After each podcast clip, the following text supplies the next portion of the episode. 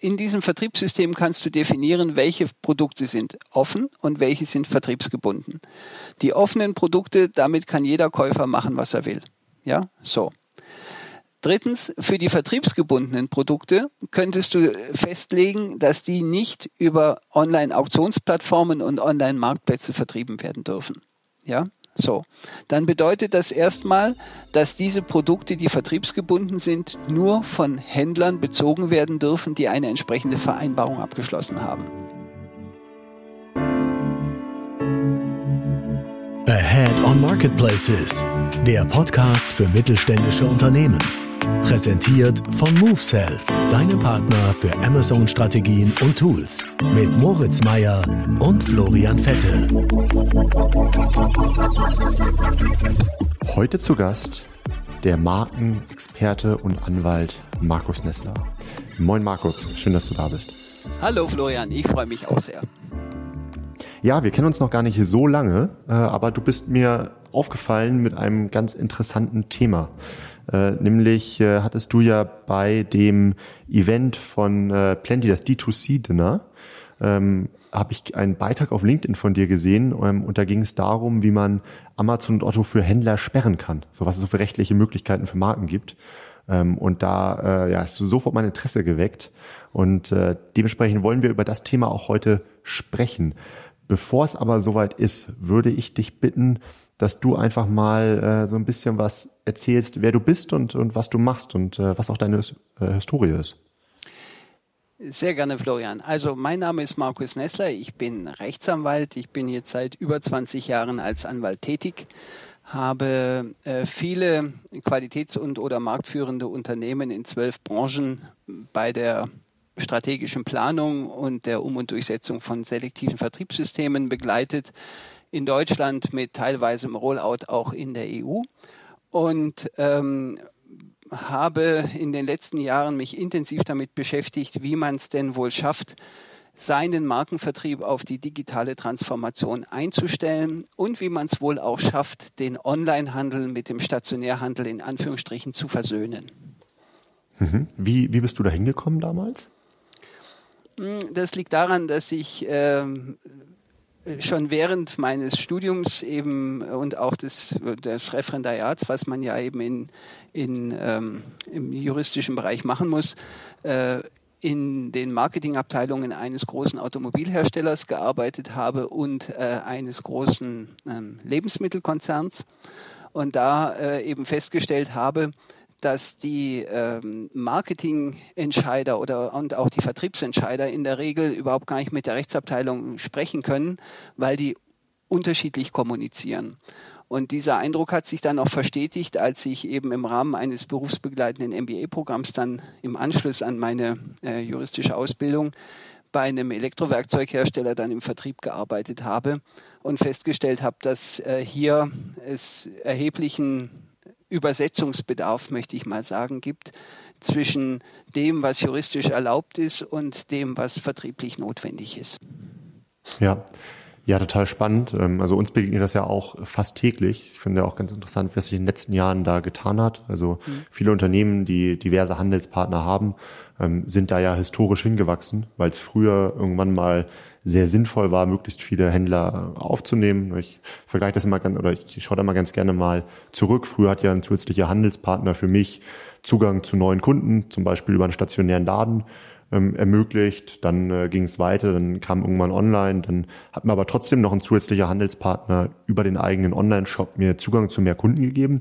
Und jetzt sind wir ja so im Zeitalter der Marktplätze angekommen und äh, jetzt verlieren Online-Shops immer mehr an Relevanz, beziehungsweise der Kunde zentriert sich halt auf, auf Marktplätzen und äh, dort treffen sich dann auch alle Handelspartner und der einzige Differenzierungsfaktor ist häufig der Preis. Mhm. Und äh, da fliegt einem natürlich als Markenhersteller oder kann einem das um die Ohren fliegen, wenn man ähm, damals mit äh, ja, verschiedenen Einkaufskonditionen an verschiedene Handelspartner rangegangen ist, weil jetzt treffen die sich ja alle auf einem äh, Marktplatz. Das ist so das Problem, was uns auch tagtäglich ähm, ja, mit äh, be begleitet durch, durch die Marken, mit denen wir zusammenarbeiten. Und ich finde es immer ganz interessant, mich mal zu fragen, woher das überhaupt kommt.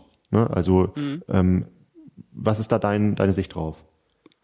Also ich habe da eine sehr, sehr klare und sehr konkrete Sicht drauf. Der erste Punkt ist, wenn wir uns mal überlegen, wo der Onlinehandel herkommt, so in den ursprünglich mal, dann war das Nachrichtenübermittlung am Anfang und Online-Pornos. Ja, das war so mal äh, das, was äh, hier die Beginne, der, der, der Anfang war. Und dann äh, war es eben so, dass kleine, also jede Branche hat ihren online dominierenden ähm, Händler neben Amazon und vielleicht dann den großen, äh, großen Marktplätzen. Aber es gibt in jeder Branche immer einen, der, ähm, der wirklich der dominierende Händler ist. Und das war einer, der ähm, eben in der Anfangsphase erkannt hat, dass das hier eine Chance sein könnte. Und der allem Wideres, Widernissen zum, zum Trotz dann ähm, in diesen Bereich investiert hat. Und die ähm, Vertriebsverantwortlichen in den, bei den Markenvertrieben haben das eben aufgrund hier dieses in Anführungsstrichen Schmuddel-Images des ähm, Onlinehandels am Anfang sträflich vernachlässigt. Und ähm, weil natürlich auf der anderen Seite die äh, Online-Händler dann auch Vorteile bieten wollten gegenüber dem stationären Handel, haben sie in erster Linie mal mit günstigen Preisen argumentiert und operiert. Und das hat dazu geführt, dass der Endkunde gelernt hat, online ist billig. Wobei mhm. eigentlich online viel, viel komfortabler ist als stationärer Handel. Das heißt, es gibt, gäbe so viele Gründe, ähm, ein höheres Preisniveau zu rechtfertigen, äh, was aber halt leider ähm, versäumt wurde, weil eben die Industrie in der Startphase das Heft des Handelns vollkommen aus der Hand gegeben hat. Und das ist mal der eine Punkt. Der zweite Punkt ist, dass äh, es dann dazu führte, dass äh, der Online-Handel oder auch das Online-Business innerhalb eines Unternehmens oft der Marketingabteilung zugeschanzt wurde. Äh, Marketing deswegen, weil Marketing, wenn man die das machen lässt, die machen meistens bunte Bildchen und unglaublich viel Text und die UVP. Das machen die. Und damit ist ein, äh, ein eigenes Online-Angebot eines Herstellers überhaupt nicht gefährdend für den Stationärvertrieb. Weil mit UVP findet man, wird man in der Preissuchmaschine auf der dritten oder vierten Suchseite gefunden, gell? Das heißt, ähm, der Vertriebsleiter kann immer sagen, ja, unsere, wir, wir machen halt auch Onlinehandel, weil äh, der, die Geschäftsführung will das aber es ist keine Gefahr für den Stationärhandel. Das führt dann übrigens zu dem großen Missverständnis, dass die Geschäftsführung meint, äh, online, der eigene Online-Shop sei ein Vertriebskanal. Aufgrund der Funktionalität und der Preisstellung ist es aber bestenfalls ein Werbekanal, wenn er überhaupt gefunden wird. Ja, ja ich glaube gerade so, was das Thema ähm, Preis angeht. Also wenn wir uns nochmal fragen, okay, wo kommt diese Situation überhaupt her, dass wir heute bei vielen Produkten so eine Preisabwärtsspirale haben, weil immer wieder ein neuer Handelspartner kommt, der einen anderen unterbieten kann. Mhm. Ähm, und ähm, wie ist es überhaupt dazu gekommen, dass die UVPs bei vielen so weit runtergegangen sind? Also damals, hattest du mir auch erzählt, mhm. ähm, ging ja einfach eine Netto-Preisliste an alle Händler raus. Mhm. So, ähm, und dann bekommt man eben ausgehend von UV, vom UVP einen Rabatt und ein anderer bekommt einen höheren Rabatt. Und irgendwann ähm, leidet darunter halt der, der, der tatsächliche Marktpreis. Und ganz das genau. fliegt ja vielen gerade um die Ohren. Ja, ganz genau.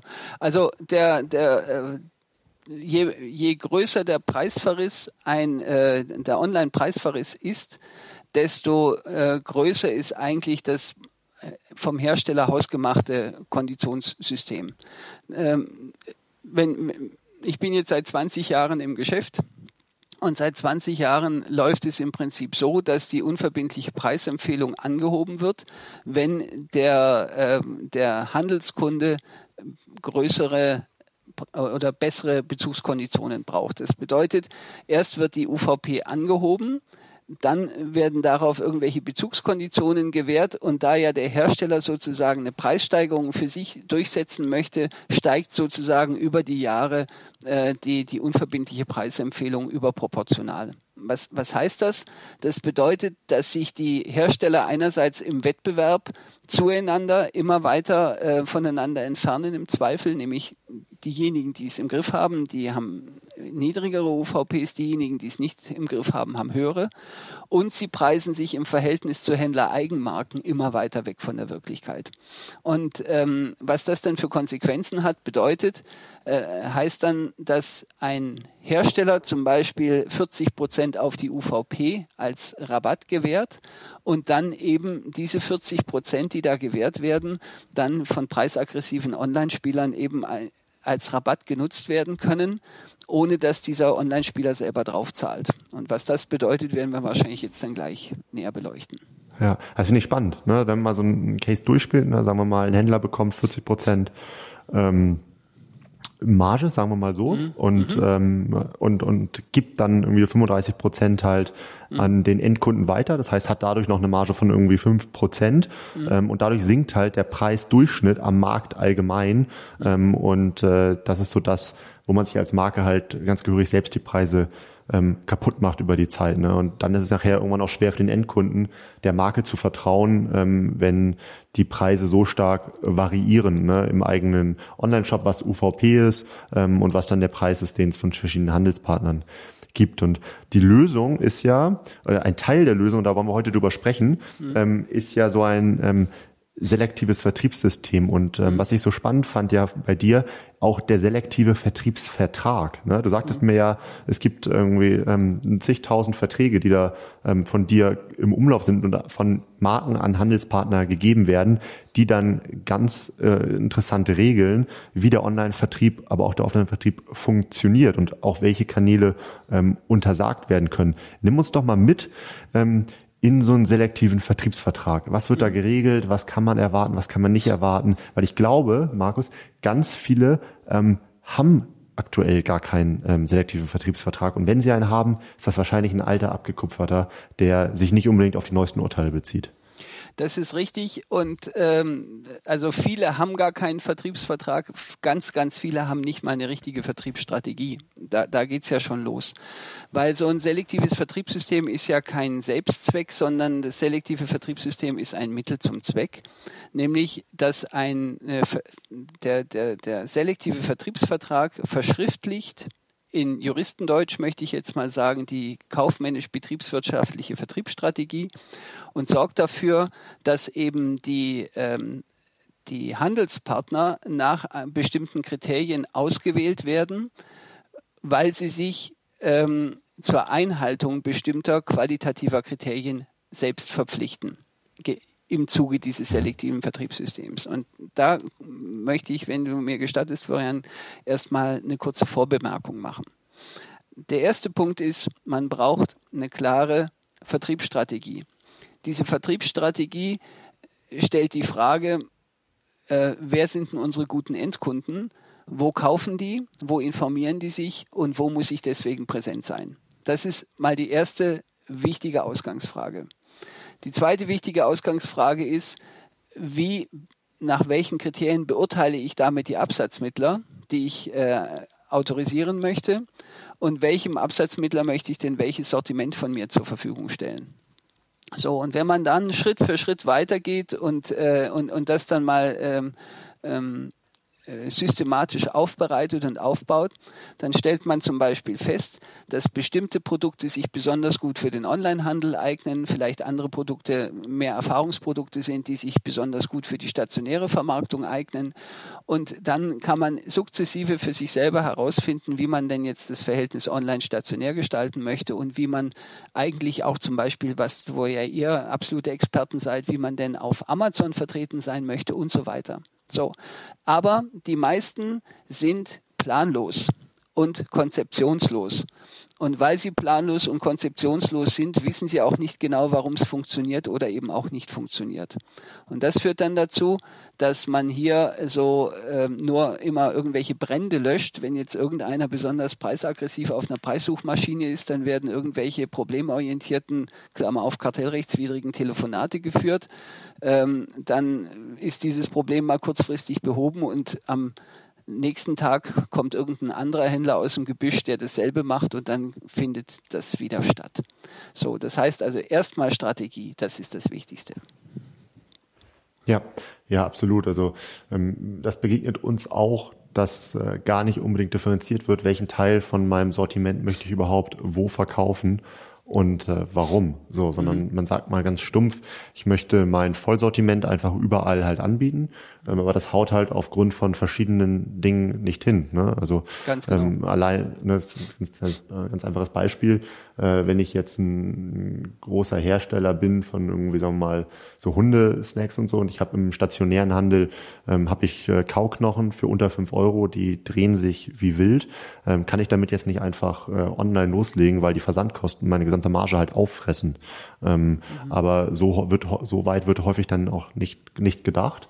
Mhm. Ähm, und dann finden sich auf einmal dann doch wieder äh, die Artikel irgendwie online, weil es auch Hand, einzelnen Handelspartnern nicht untersagt wurde und ähm, die dann möglicherweise auch irgendwie Fehler machen, ähm, weil die dann nicht richtig rechnen können mhm. ähm, und und und. Ne? Und ich glaube mhm. tatsächlich, ähm, diese Aufsplittung des Sortiments basierend auf der jemand der Artikel findet ähm, un, unserer Erfahrung nach gar nicht so granular statt bei vielen, ähm, wie das sein könnte.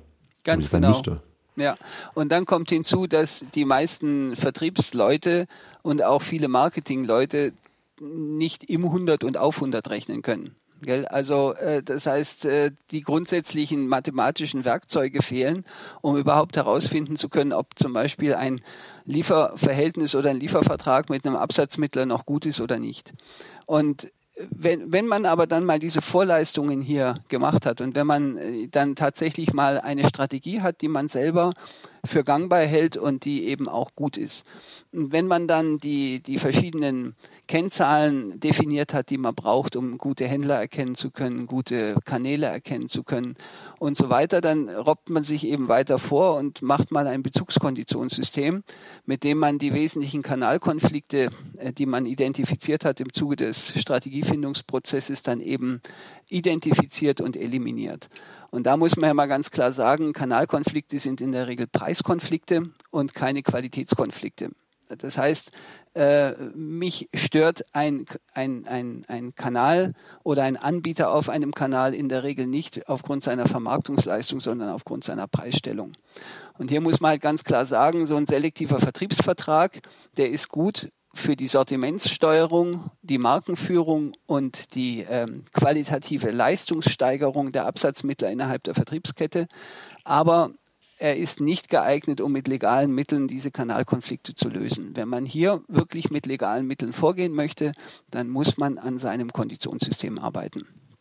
So. Ja, ja weshalb, ne, kurzer, kurzer Einschub, ähm, weshalb ja auch viele sagen, okay, wir haben hier so verkrustete Strukturen, so alte Verträge, äh, wir kommen da nicht raus und deshalb wählen ja viele Marken dann auch den Weg oder viele Hersteller, dass sie sagen, okay, wir bringen irgendwie ähm, ganz neue Produkte raus oder bundeln gewisse Produkte, geben diesen neue ERNs, ähm, geben die aber wiederum nicht dann an den Handel raus oder wir kreieren gänzlich neue Marken, die halt nur von uns exklusiv verkauft werden, damit man eben ähm, aus diesen historisch gewachsenen und Altverträgen von Händlern ein Stück weit rauskommt. Ja, aber hier, das hat in erster Linie was damit zu tun, dass man von dem beschränkt wird, was man selbst für möglich hält das als stimmt, Vertriebsleistung, ja. äh, Leitung. Das ist der eine Punkt. Der andere Punkt ist, dass es halt im Zweifel leichter ist, den Geschäftsführern oder den Gesellschaftern seines äh, Markenunternehmens ähm, zu erklären, warum es nicht ging, als dann mit dem notwendigen Gesäß im Beinkleid dem Einkäufer eines äh, marktmächtigen Händlers zu erklären, warum es ab jetzt anders läuft. Und das ist halt äh, schon, also ich weiß, das sind alles wirklich knallharte Knochengespräche und da ist nichts davon vergnügungssteuerpflichtig. Aber wenn man in Deutschland Arbeitsplätze erhalten möchte und wenn man Produktionsstandorte in Deutschland erhalten möchte, dann brauchen die einfach Chancen auf faire Gewinne. Und faire Gewinne sind für den Handel ebenso wichtig wie für die Industrie. Und hierfür muss man dann eben die überkommenen Strukturen die über Jahre und Jahrzehnte aufgebaut worden sind, angehen und grundsätzlich neu aufsetzen. Und dafür äh, fehlt es oft an der Bereitschaft, sowohl auf Seiten der Markenvertreter als auch auf Seiten deren Berater, sowohl der betriebswirtschaftlichen als auch der juristischen Berater. Alright, ich meine, jetzt haben wir nun mal diese Situation. Da sind heute viele drin, vielleicht sind ja heute da auch äh, Vertriebsleiter, die das gar nicht ursprünglich mitentwickelt haben, aber die sind in dieser Situation. So, und jetzt sagen sie, Mensch, ähm, ich habe eine vernünftige Vertriebsstrategie gemacht, eine vernünftige Sortimentsstrategie gehabt. Ich habe trotzdem jetzt viele Handelspartner, ich kriege die nicht raus von heute auf morgen. Inwieweit kann mir denn so ein selektiver Vertriebsvertrag helfen? Ähm, was ist darin überhaupt geregelt? Lass uns doch mal über die verschiedenen Bestandteile reden. Also in so einem selektiven Vertriebsvertrag ist zunächst mal mit so einem Vertriebsvertrag wird überhaupt erstmal geregelt, wer wird autorisiert und wer nicht. Punkt eins, welcher Händler wird autorisiert und wer nicht. Und es wird vorher aber geregelt, welche Produkte sollen denn überhaupt Teil des selektiven Vertriebsvertrags werden. Weil man kann entweder alle Produkte selektiv vertreiben als Hersteller, das gesamte Sortiment, oder man kann einen Teil offen und einen Teil vertriebsgebunden äh, vertreiben. In der Mach Regel mal ein Beispiel. was, was, was bedeutet das? Das bedeutet, wenn man, wenn man zehn Produkte hat, zum Beispiel, ja, dann mhm. äh, kann man die Produkte eins bis vier äh, selektiv vertreiben und die restlichen Produkte kann man offen ohne Vertriebsbindung betreiben. Mhm. Was bedeutet, dass die, äh, Produkt, die äh, Produkte äh, fünf bis, bis, bis zehn, also diese sechs Stück, dann eben ähm, von jedem ohne weiteres, zum Beispiel auch ohne weiteres über den Großhandel bezogen werden können. Und die vertriebsgebundenen Produkte, da muss jeder Absatzmittler einzeln autorisiert worden sein, um diese Produkte beziehen zu dürfen. Und ähm, auch ein Großhändler müsste dann gegebenenfalls prüfen, bevor er diese Händler, Produkte an einen Absatzmittler liefert, dass der dann auch entsprechend autorisiert ist. So. Mhm. Also, das heißt, wir haben eine Wettbewerbssteuerung schon mal dadurch, dass wir die Anzahl oder die, die Sortimente definieren, die selektiv vertrieben werden sollen, erstens. Und zweitens, dass wir definieren, welche oder wie viele Absatzmittler denn ähm, benannt werden sollen, um überhaupt die Produkte vertreiben zu dürfen. Mhm. Okay, ja. Ja, nach, nachvollziehbar. Und dann, ähm, wenn ich das, wenn ich das gemacht habe, ähm, dann sind wir ja in der Situation, dass man dann in diese Bezugskonditionsvereinbarung kommt. Und das ist ja das, wo es nachher richtig spannend wird. Wir erinnern uns mal an den Titel mhm. von der, äh, von der Podcast-Folge. Ähm, da regel ich ja, ähm, welche Verkaufsstellen ich denn autorisieren möchte. Das heißt, ähm, ich habe nicht nur autorisierte Händler, sondern ich habe auch autorisierte Verkaufsstellen und kann zum Beispiel Amazon oder Otto da gänzlich rausnehmen. Ist das richtig? Äh, genau, also man kann regeln, welche Verkaufsstellen denn autorisiert werden sollen. Und es gibt jetzt eben seit dem ähm, 1.6. letzten Jahres eine neue Gruppenfreistellungsverordnung, die sogenannte Vertikal-GVO. Das ist eine EU-Verordnung, die regelt, äh, welche Vereinbarungen denn zwischen einem Lieferanten, einem Hersteller und seinen Absatzmittlern getroffen werden dürfen. Und eine ganz signifikante neue Regelung dort ist, dass man Online-Auktionsplattformen und Online-Markt Marktplätze grundsätzlich ausschließen darf. Also man hat einen per se Ben, wie man das auf äh, Englisch so schön neuschwäbisch sagt, gell? Und ähm, für Preis- und Produktsuchmaschinen darf man bestimmte qualitative Kriterien vorgeben oder man darf auch einzelne Preis- und oder Produktmaschinen ausschließen. Ja, so. Und das ist, äh, das hat, ein, hat einen großen Vorteil auf der einen Seite. Auf der anderen Seite bin ich persönlich kein Freund von dieser Ausschließerei muss ich ganz ehrlich sagen, weil der, ähm, weil selbst wenn ich zum Beispiel äh, bestimmte ähm, Outlets, also stationäre oder elektronische ausschließen darf, äh, sorry, nicht ausschließen, sondern autorisieren darf, also explizit benannte, die eben die qualitativen Kriterien erfüllen können. Oder wenn ich bestimmte Mindestumsätze vorgeben darf, die stationär äh, zu erbringen sind. Oder wenn ich bestimmte Funktionskonditionen äh, ausloben darf für eben diese, diese ähm, zu erbringenden Leistungen, qualitativen Leistungen, ähm, um auch eben die Leistungsfähigkeit Fähigkeit äh, von bestimmten Absatzmittlern besonders zu honorieren oder die zu Mach mal ein Beispiel für die Fun äh, Funktionskondition. Was fällt da so runter?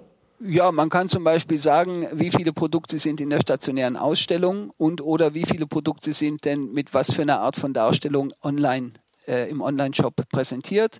Man kann sagen, wie viele sind denn Waren verfügbar, Lager verfügbar, vorrätig oder online-äquivalent, wie schnell kann denn eine eingehende Bestellung auch bedient werden dann ähm, ah, okay, also es geht ja schon fast, Entschuldigung, dass ich dich unterbreche, aber in ja. dem Bereich logistische Konditionen. Das heißt, ich kann mein, ich kann quasi regeln und vorgeben, ähm, Produkte sollten innerhalb von hm, sagen wir, 48 Stunden beim Kunden sein. Ist das ein, ja. ein Standard, den ich dann als Marke so weitergeben kann? Das, das, das könnte zum Beispiel eine, eine, eine Klausel sein, dass man eben diejenigen, die das möglich machen, weil sie eine entsprechende Kapitalbindung eingehen, indem sie eben die Produkte entsprechend bevorraten, äh, dass die dann halt hier unterstützt werden durch den Hersteller. Und mhm. ähm, im Ergebnis ist es aber für mich so, den Onlinehandel zum Beispiel diskriminieren oder Kleinheiten zu wollen, ist eine naive Einschätzung von, von, von Vertriebsentscheidern. Der Onlinehandel ist gekommen, um zu bleiben. Ich persönlich, ich wohne mit meiner Familie im Allgäu auf dem Land. Äh, der nächste Fachhändler ist 20 Kilometer weit weg, aber der Paketdienst fährt viermal am Tag vorbei. Das ist, ich, und wenn ich heute was bestelle, ist es in der Regel am nächsten Tag da. Da muss ich nicht in die Stadt fahren, da muss ich keinen Parkplatz suchen, da muss ich keinen Hundehaufen ausweichen, da muss ich gar nichts machen, gell? Da habe ich äh, die volle Angebotsvielfalt und ich habe einen schnellen Service. Und, und für in vielen Produktkategorien stellt sich überhaupt die Frage, warum ich überhaupt noch in den, in den stationären Handel gehen soll. Das heißt, ja. die Frage ist doch nicht, ähm, ist der Onlinehandel schlecht, sondern die Frage ist, wofür ist der Stationärhandel noch gut? Und das ist ja. eine, sehr, eine sehr aggressive Frage übrigens. Aber wenn wir, ne, also bin, ich, bin ich bei dir, also Vorteile von Onlinehandel liegen auf der Hand, aber wenn wir jetzt mal Onlinehandel uns ein bisschen genauer anschauen und auf mhm. einzelne Plattformen beziehen, ne, wie zum Beispiel in Amazon, mhm. so, dann habe ich ja äh, Möglichkeit, wenn ich jetzt als klassische Marke im Vendor-Modell bin, das heißt im Wholesale, mhm. ich verkaufe an, an Amazon, Produkte werden dort dann verkauft und ähm, dann äh, geraten äh, wir, also die Marke und Amazon aneinander und man einigt sich nicht in den Vertragsverhandlungen, Einkaufspreise zu teuer mhm. ähm, und und und so. Und dann ähm, sagt man als Hersteller, ja gut, dann kriegt sie eben unsere Produkte nicht mehr. Dann sagt Amazon, ja, dann ist das so, dann ziehe ich mir die halt von irgendjemand anderem. So, das mhm. heißt, diese druckerzeugende Maßnahme aus Markenperspektive läuft dann ins Leere. Und wenn ich jetzt mal daran denke, dass ich quasi die Möglichkeit hätte, ne, auch zu sagen, gut, ähm, Amazon, wir regeln das dann in unserer selektiven Vertriebs Vertrag beziehungsweise der Bezugskonditionsvereinbarung, dass ähm, wir Amazon als äh, autorisierte Verkaufsstelle gänzlich ausschließen. Das heißt, ähm, keiner wird dann mehr die Produkte hier auf dem Marktplatz verkaufen. Ähm, und das ist ja dann schon eine, ein anderes Gewicht als Verhandlungsinstrument. Verstehe ich das ja, richtig? Das äh, verstehst du sehr richtig. Also du kannst zum Beispiel so machen, dass du dieses per se Verbot für, für Online-Marktplätze aussprichst und dann äh, Amazon äh, selbst mit einzelnen, einzelnen Produkten deines Sortimentes belieferst oder ähm, bestimmte Dritte mit einzelnen Produkten aus dem Sortiment belieferst. Und für mhm. diejenigen Produkte, für die man dann eben praktisch entweder Amazon direkt oder Dritte beliefert als Lieferant oder die, deren Ver Vermarktung zulässt auf Amazon, öffnet man für alle anderen entsprechend autorisierten Absatzmittler dann den Marketplace. Das ah, okay, bedeutet, das heißt? Ja, das heißt, dass man, ja, genau. Das heißt, dass man sozusagen sein gesamtes Amazon-Vermarktungsportfolio tatsächlich als Hersteller in gewisser Weise dann noch begrenzen kann. Und mhm.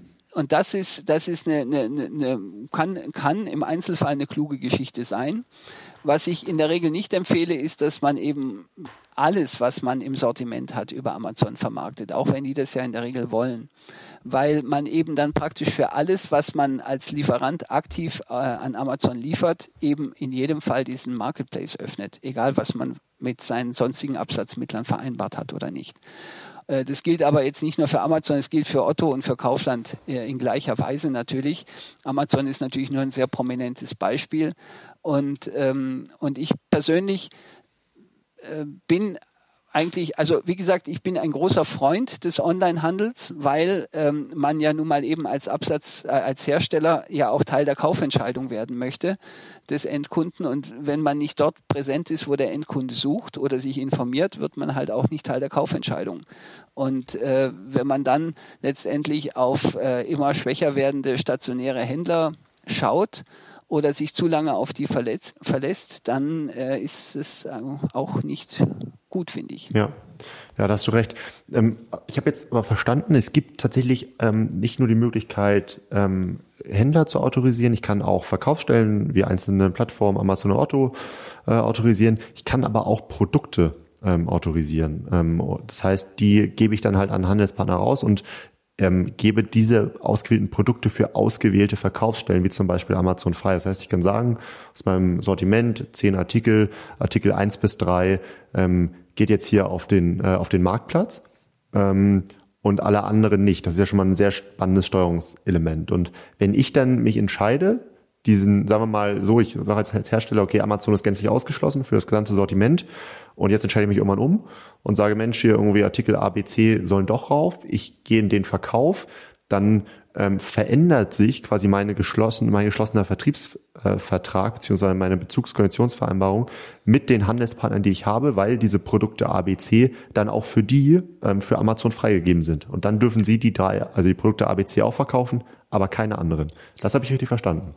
Ich danke dir, dass du die Frage so gestellt hast, weil sie mir Gelegenheit gibt, es doch noch mal ein bisschen zu konkretisieren. Also, was darfst Ach. du? ja, genau. Was darfst du? Du kannst in ein selektives Vertriebssystem definieren. Erstens. Zweitens. In diesem Vertriebssystem kannst du definieren, welche Produkte sind offen und welche sind vertriebsgebunden. Die offenen Produkte, damit kann jeder Käufer machen, was er will. Ja, so. Drittens, für die vertriebsgebundenen Produkte könntest du festlegen, dass die nicht über Online-Auktionsplattformen und Online-Marktplätze vertrieben werden dürfen. Ja, so.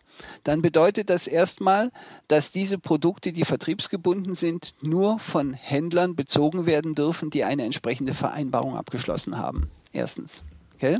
Zweitens, mhm weil die diese Vereinbarung abgeschlossen haben, haben die sich in dieser Vereinbarung auch verpflichtet, nicht über Marktplätze und Auktionsplattformen zu vermarkten.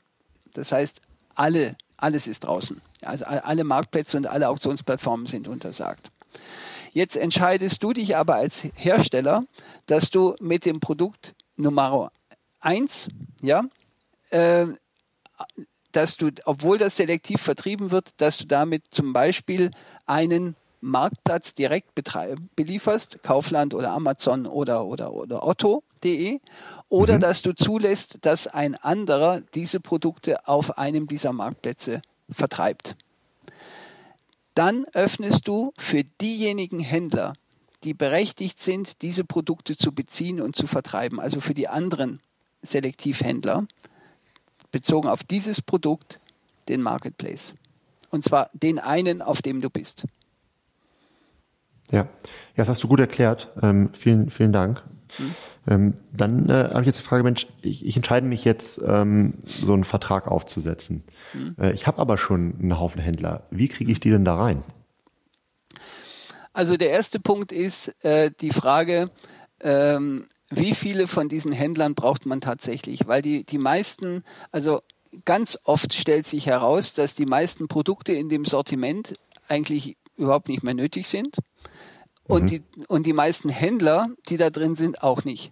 Weil äh, das, sind, äh, das sind halt auch über Jahre gewachsene Strukturen und man befürchtet, wenn man da mal einfach Tabula Rasa macht, dass dann äh, der Umsatz dramatisch einbricht. Und wie kann ein Vertriebsleiter die Diskussion zur Einführung eines selektiven Vertriebssystems äh, maximal ähm, schnell tot, tot machen, indem er einfach den Untergang des Abendlandes heraufbeschwört und sagt, wir werden Umsatz verlieren. Gell? Eine ganz einfache Geschichte.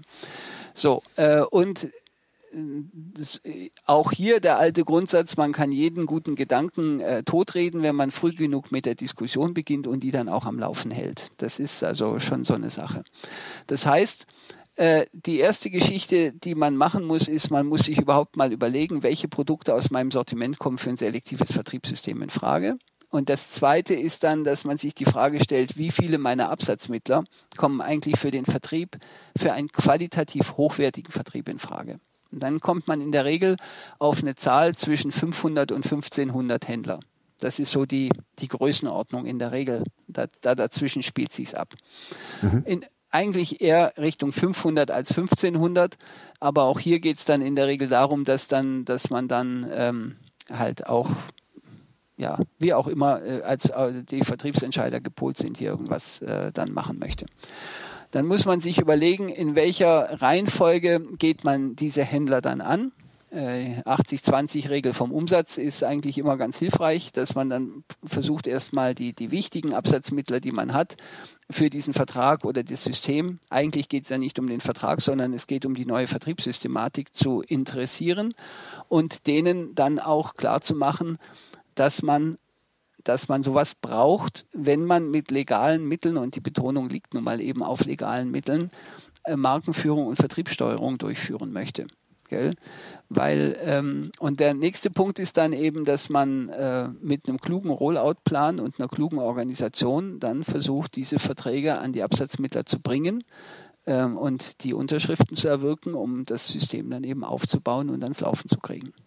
Wie macht man das? Also wie, was ist, was sagt so deine Erfahrung? Wie kriegt man die dann zur Unterschrift? Muss man dann zusätzliche Rabatte gewähren, weil da will man ja eigentlich gerade raus aus der, aus, aus, aus der, beziehungsweise nicht zwangsweise, aber was sind so für dich ähm, Möglichkeiten, wie man die dann zur Unterschrift bewegt?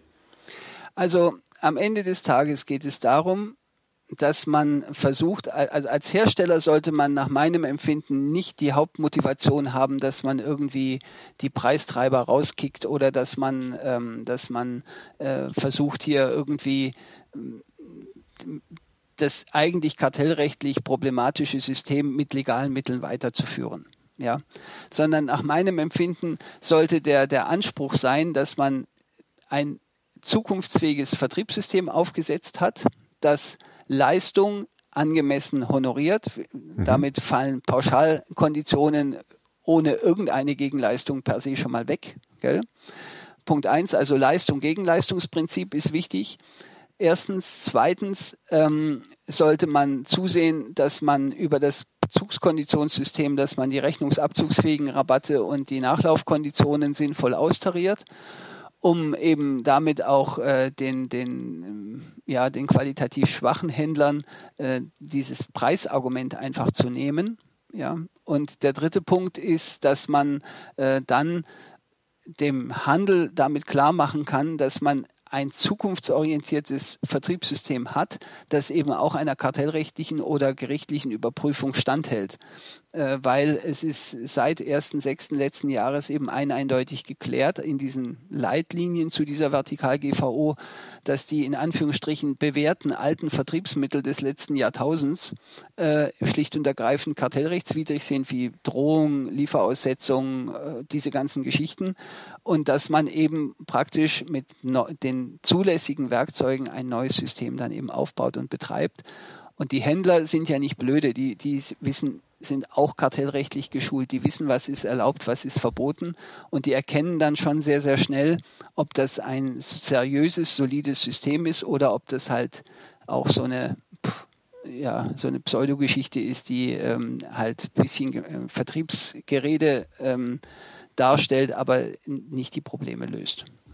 Ja, das heißt, ähm, ne, wenn ich jetzt erstmal die Anzahl meiner Händler reduziere, ähm, dann und ich habe am Ende noch diese 500 bis 1500 übrig, ähm, dann sage ich bei den anderen einfach, wenn dann eine Auf wenn, wenn dann eine Anfrage reingeht für Ware, so nö, gibt's nicht mehr. Könnte man nicht einfach auch äh, sagen, dann äh, jetzt, es geht ja immer noch um die Fragestellung, wie kriege ich Handelspartner in diesen von mir neu geschaffenen Vertrag halt rein, dass man auch einfach sagt, Mensch, ne, ähm, entweder ihr unterschreibt den Vertrag oder ähm, es gibt keine Produkte mehr. Ist das ja. etwas, was, was du so siehst, was das gemacht wird? Oder? Ja, also nach, äh, am Ende einer Einführungsphase, wenn man dann besonders problemorientierte Gespräche mit äh, besonders ähm, problemorient, also mit besonders widerspenstigen Handelspartnern geführt hat, dann äh, wird das eben die, die, die Konsequenz sein, weil eben nur autorisierte Absatzmittler eben auch Produkte bekommen dürfen. Ja. Und äh, ja, und wenn das dann eben so ist, dann ist das so. Und da ja. braucht es allerdings wirklich viel sittliche Reife auf Seiten der Vertriebsentscheider, die dann unter Umständen einen größeren Händler halt auch ziehen lassen müssen, der das nicht unterschreiben möchte oder der sich nicht. Ja. Aber auch hier, es geht, es geht eben tatsächlich darum, dass man äh, für das Unternehmen eine, die Vertriebszukunft sicherstellt, dass man das Deckungsbeitrags, die Deckungsbeitragssystematik so aufbaut, dass, die, dass der Markenhersteller auskömmliche Margen hat eben. Und, ähm, ja. und das ist wirklich ein brutales Knochengeschäft. Und wenn man dann zu einem großen Lebensmitteldiscounter hin muss und dem klar machen muss, mhm. wie das zukünftig läuft, das, äh, da merkt man dann schon, was Marktmacht und Nachfragemacht bedeutet und wie die ja. die auch ausspielen. Das muss man mal ganz klar sagen, was da also ich bin bei manchen Gesprächen dabei, bei anderen kriege ich eben dann anschließend Berichte. Was da auf Seiten des Handels zum Teil geboten wird, ist eine bodenlose Frechheit. Und ich bin sehr froh übrigens in dem Zusammenhang, dass jetzt das, es diese elfte GWB-Novelle gibt, die eben dann in diesen vermachteten Strukturen äh, auch dem Kartellamt die Möglichkeit äh, eröffnet, dann gegen solche Nachfrage-Oligopole vorzugehen. Bin mal gespannt, wann da das erste Verfahren kommt und wie das dann auch disziplinierend wirkt auf die Nachfrageseite. Ja. Ja, spannend. Also wir kriegen das ja auch immer wieder mit aus, also klar, bei Amazon ist es tatsächlich ja auch schon ne, vergleichbar wie mit ähm, Lebensmittelherstellern so, dass da ein Angebot auf den Tisch gelegt wird. Und äh, dann kommt es natürlich darauf an, wie ersetzbar ist die Marke und und und. Aber es ist teilweise auch nicht schön, äh, wie dann da miteinander umgegangen wird. Ähm, man kennt es natürlich auch eher so aus dem klassischen Handel, die ganzen Baumärkte ähm, und so. Das ist schon, das ist schon tough, wie da äh, verhandelt wird. Ähm, mhm. Jetzt aber wieder zurück. Ähm, ich habe es jetzt hingekriegt, ähm, habe äh, ne, auf verschiedenen Wegen das eben geschafft, dass ähm, die Verträge unterzeichnet werden ähm, und äh, habe jetzt hier meine Bezugskoalitionsvereinbarung und alles ist super. So, jetzt stelle ich aber fest, Mensch, irgendwie halten sich einzelne Händler nicht an die Vorgaben aus diesem selektiven Vertriebsvertrag. Ähm, was mache ich denn dann? Naja, also in so einem selektiven Vertriebsvertrag sind ja eben verschiedene äh, Bedingungen vereinbart und es sind natürlich auch Sanktionsmechanismen vereinbart, was, äh, was dann eben möglich ist oder was nicht möglich ist. In den in vielen, also eher schlechter, schwächeren ähm, Vertriebsverträgen fehlen die entweder ganz oder es gibt nur die Möglichkeit, dass man dann den, den Händler kündigt, gell, was ich persönlich äh, für, für unzureichend halte weil man will ja nicht jeden Händler rausschmeißen, äh, weil man muss ja erstmal einen Ersatz finden. Deswegen habe ich in meinen Verträgen vorgesehen, dass man eben ganz oder teilweise dauerhaft oder vorübergehend äh, Bezugskonditionen kürzen kann, äh, mhm. die Lieferung aussetzen kann, äh, einzelne Sortimente entautorisieren kann, äh, den äh, oder einzelne Verkaufsstellen entautorisiert und erst ganz zum Schluss dann eben den Vertrag gesamthaft kündigen muss. Das muss man aber entsprechend vereinbart haben und man muss auch eine gewisse Sanktionslogik in dem Vertrag vorsehen, um das äh, mit legalen Mitteln dann auch tun zu können. Aber es, das sind dann, wären dann wirksamere Mittel, als wenn man immer nur äh, 0 oder 1 sagen kann. Ja, woran ich jetzt direkt denke, dass man ähm, ja dann mit, mit Monitoring-Tools, wie wir es auch entwickelt haben bei Robt, dass man äh, dann halt die Produktseiten, das Sortiment halt auf täglicher Basis automatisiert monitort und guckt, Mensch, wer verkauft meine äh, Produkte überhaupt und handelt es sich hier um einen autorisierten Händler ähm, oder nicht oder hält sich da irgendjemand nicht dran? Ähm, denn in dem Moment, wo ich ein paar tausend Artikel habe, äh, dann kriege ich es ja händisch niemals hin. Ne? Und wenn ich es dann wirklich auch durchsetzen und überprüfen möchte, komme ich ja um so eine automatisierte oder teilautomatisierte Lösung gar nicht herum. Oder was meinst du? Das ist vollkommen richtig. Äh, seit der neuen Vertikal-GVO sind Monitoring-Systeme grundsätzlich zulässig und sie sind äh, grundsätzlich äh, neutral belegt. Bis, bis dahin hat man einem Monitoring-System grundsätzlich unterstellt, es sei eigentlich nur darauf ab, ähm, würde nur darauf abzielen, dass man damit im Prinzip Preisstörer identifizieren und äh, eliminieren möchte. Also das heißt, Monitoring-Systeme sind zulässig. Ähm, sie sind für den internen Gebrauch in jedem Fall zulässig. Ähm, sie sollten ähm, in jedem Fall nicht eingesetzt werden, um die Preisstellung von, ähm, von autorisierten Händlern oder auch Händlern überhaupt äh, zu sanktionieren oder zu reglementieren, sondern sie sollten tatsächlich eben für die interne Markenführung und, äh, und auch interne Preisfindung eines Herstellers genutzt werden. Ja, ja, also ich meine, je mehr Wissen man hat, ne, das ist ja immer die eigene Marke und man möchte ja auch möglichst gut Bescheid wissen, ne, wie die Marke wo positioniert wird, mhm. ähm, denke ich auch, kommt man nicht, nicht drum herum. Ja, ich, ich schiele so ein bisschen auf die Zeit. Ähm, und will dir aber natürlich trotzdem... Entschuldigung, Florian, ich ja. möchte nur noch ein, ein, das nochmal ganz klarstellen. Monitoring-Systeme ja. sind ein zweischneidiges Schwert und man muss immer aufpassen, dass man auf der richtigen Seite schneidet. Gell? Absolut, ja. Mhm. Ja, vielen Dank für den, vielen Dank für den Hinweis, natürlich absolut richtig. Ähm, ja, Markus, was meinst du? Ich glaube, da war eine ganze Menge drin und ich glaube vor allem, und äh, da bin ich echt happy mit, da sind viele Informationen, die unglaublich relevant sind, die aber noch nicht so richtig den Weg ähm, in die Vertriebsabteilung der, der Markenhäuser gefunden haben. Ähm, von daher danke ich dir ganz herzlich, dass du deine Erfahrungen hier mit uns geteilt hast, ähm, weil da echt richtig was dabei ist. Hast du zum Abschluss noch etwas, ähm, was du gerne noch loswerden bzw. mitgeben würdest? Wenn jetzt die äh, ja, Verantwortlichen, die es jetzt hier gehört haben, sagen, alles klar, ähm, damit, da tauche ich tiefer ein, ähm, das, das kann mir gegebenenfalls an einer oder anderen Stelle helfen.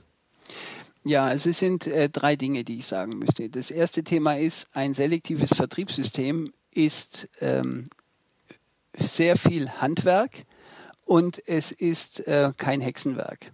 Also das heißt, man, wenn, man, wenn man eine klare Struktur und ein klares System hat, dann ähm, kann man kann man äh, seiner Marke und seinem Markenvertrieb sehr helfen.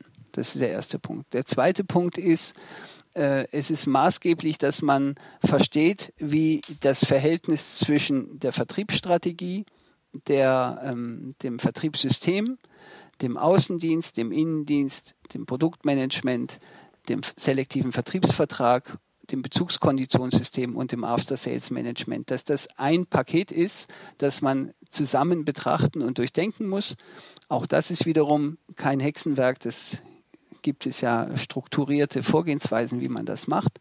Und wenn man das aber so betrachtet, dann wird man äh, viele Kanalkonflikte auch am Ende lösen können. Und der dritte Punkt ist, den ich sagen möchte, es kommt nicht darauf an, ob man eine starke und große Marke ist oder ob man eher eine kleine und, und, und feine Vertriebseinheit ist. Entscheidend ist, ob die Handelspartner der Vertriebsteam zutrauen, dass die es ernst meinen und dass die das seriös machen wollen. Und wenn die, wenn die, das, die Handelsseite das Gefühl hat, die Fachhandelspartner, wenn die das Gefühl haben, dass das eine ehrliche und ein aufrichtiges Bemühen ist, ähm, diese Marke voranzubringen, dann wird man auch die notwendige Unterstützung finden und dann wird das Produkt erfolgreich oder dann wird das Vertriebssystem erfolgreich eingeführt, umgesetzt und durchgesetzt. Lieber Markus, vielen Dank. Ähm, hat mir großen Spaß gemacht, mich mit dir auszutauschen. Ähm, und bis bald. Alles Gute. Ciao, ciao. Dankeschön. Auf Wiederhören.